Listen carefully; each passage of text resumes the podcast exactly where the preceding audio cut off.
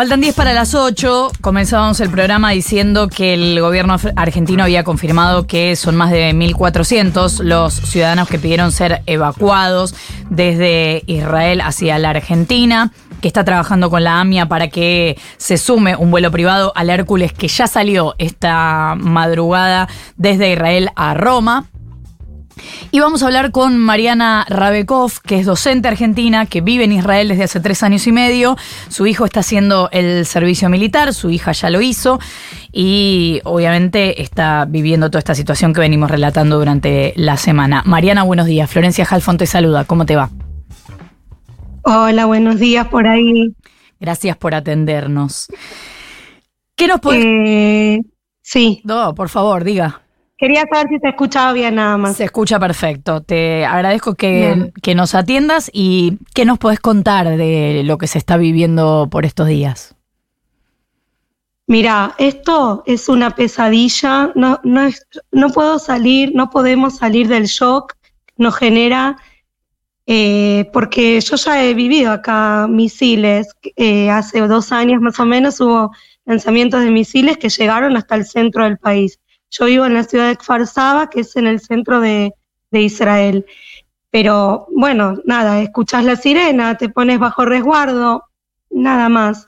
Pero esto no tiene palabras. Todos tenemos algún conocido o que está secuestrado o que, o que mataron o que está muy gravemente herido. O sea, todos. No, no hay persona que no eh, y además la, el salvajismo, 40 bebés decapitados, eh, familias enteras que entraron a las casas y los quemaron vivos.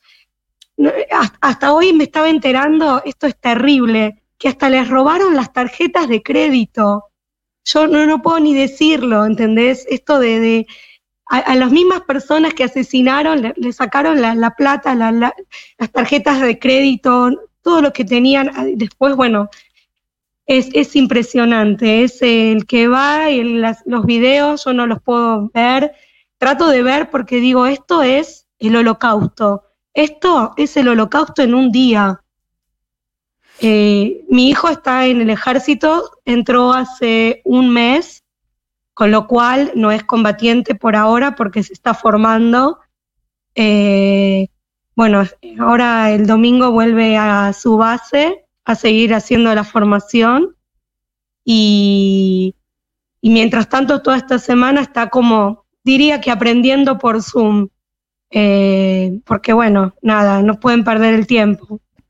Mariana, eh, eh, circularon algunas imágenes, bueno, viste, qué sé yo, aparecen videos, cada uno ve lo que, lo que lo que puede, digamos. Pero eh, circularon algunas imágenes de mm, algunos hospitales, de, familiares de, heridos que describen un poco la situación y que algunos se mostraban molestos, o sea, que incluso señalaban al gobierno. Entiendo que hubo una funcionaria que visitó un hospital y que fue agredida. Hay, además de, obviamente, el miedo y la indignación con el acto terrorista, ¿hay también un enojo con el gobierno?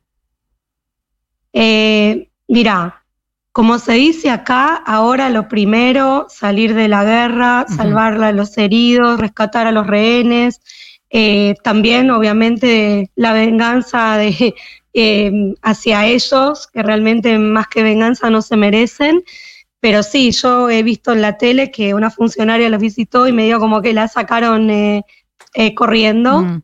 Eh, pero sí, yo incluso ayer escuchaba en la tele que decían que esto después eh, a lo mejor termina en un juicio a Netanyahu. A lo mejor no, seguramente. Y a todos los funcionarios, digamos.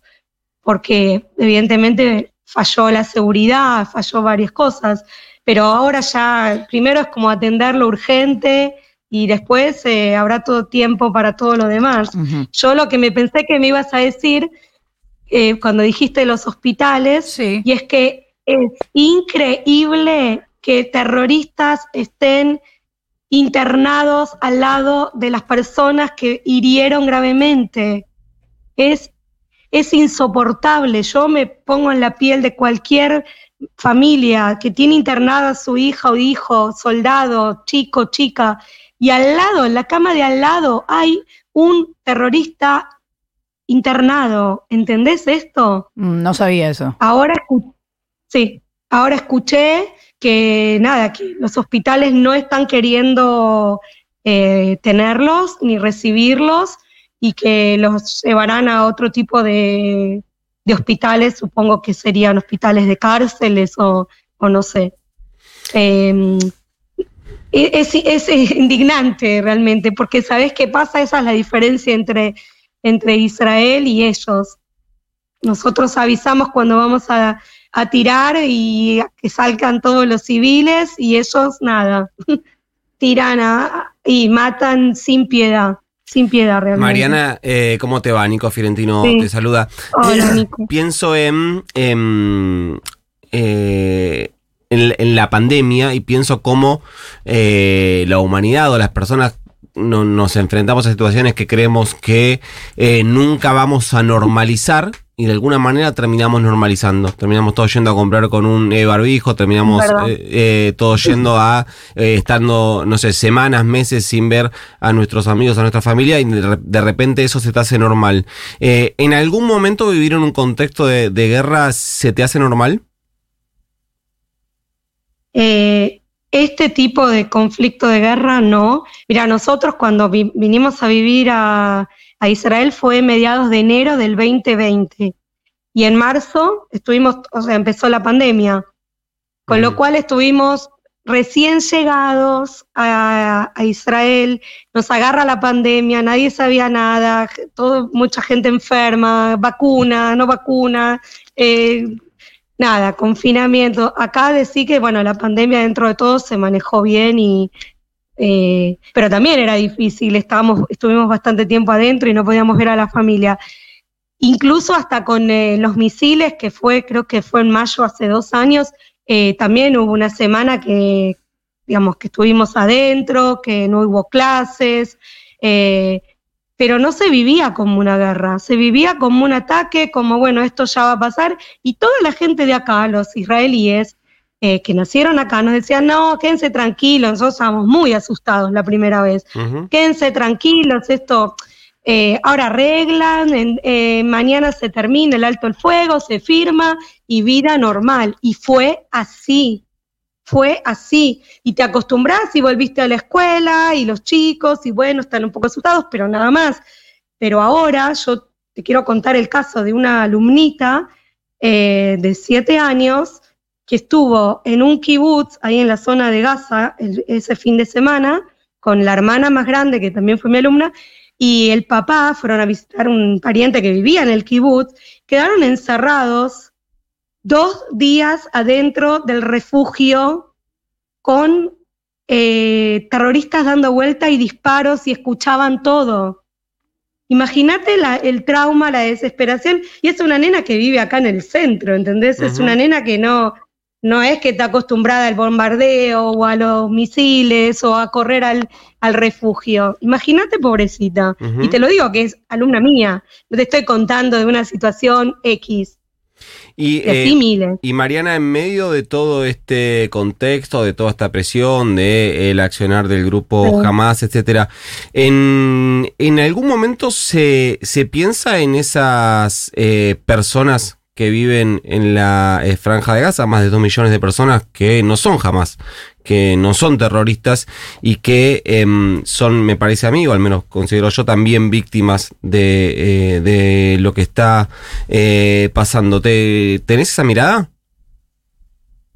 Mira, yo creo que siempre que Israel va a bombardear, primero avisa a la gente, hoy justo estaba escuchando el procedimiento, eh, hace llamadas, después tira panfletos para que ellos sepan y después tiran una especie como de, no es bomba, sino como algo como que explota pero no derriba el edificio y después ya sí derriba el edificio. Con lo cual toda la gente eh, civil que llega a escaparse se escapa, sale eh, y además ellos no avisan, nosotros sí avisamos y además te voy a decir algo, ahora eh, no sé, uno, uno piensa, vos dirás, les cortaron la luz y todo lo que quieras, pero en realidad Israel no tiene la obligación de darles luz.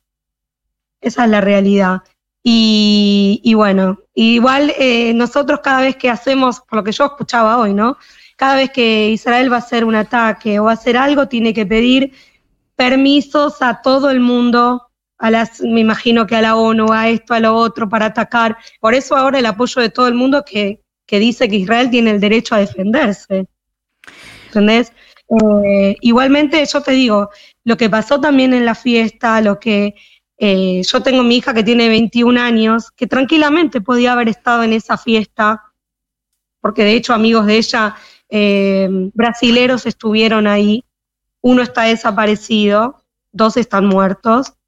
Eh, y yo digo, que hubiera, tuvimos, no sé, un milagro que ya no fue. Un milagro, nada más que eso. Mariana, ¿por qué se fueron a vivir ahí en 2020? Mira, primero porque siempre quisimos a, Israel, somos en ese sentido sionistas. Segundo, porque buscábamos un futuro mejor para nuestros hijos. Eh, acá eh, ellos están bien, mi hijo terminó la secundaria acá. Eh, y bueno, mi hija hizo el ejército, ya terminó.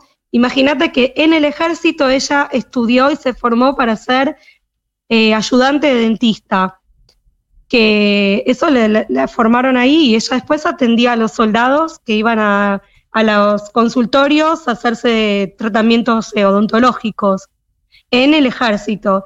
También ella iba, por ejemplo, como un camión de base en base con el consultorio móvil y, el, y el, dentista atendía, digamos, a los, eh, a los que les tenían algún problema real en soldados y ella los ayudaba. Eh, y con ese título que les dio el ejército, ahora ella está trabajando en un consultorio privado como asistente de dentista. Por eso te digo, el ejército acá te da miles de posibilidades. Podés estudiar, podés formarte, podés estar en inteligencia, podés eh, manejar camiones, podés eh, manejar drones, podés arreglar aviones, todo te forma el ejército. y ahora mi hija quiere estudiar medicina siempre lo quiso, digamos. Eh, pero bueno. Es Mariana ah, docente argentina, vive en Israel desde hace tres años y medio y nos describe cómo ve ahora el panorama de lo que se está viviendo ahí. Gracias Mariana por habernos atendido. Gracias a ustedes y espero que bueno, que se termine pronto todo esto y que haya la menos cantidad de, de gente herida y demás. Un abrazo. 8 en punto de la mañana, 6-4 la temperatura.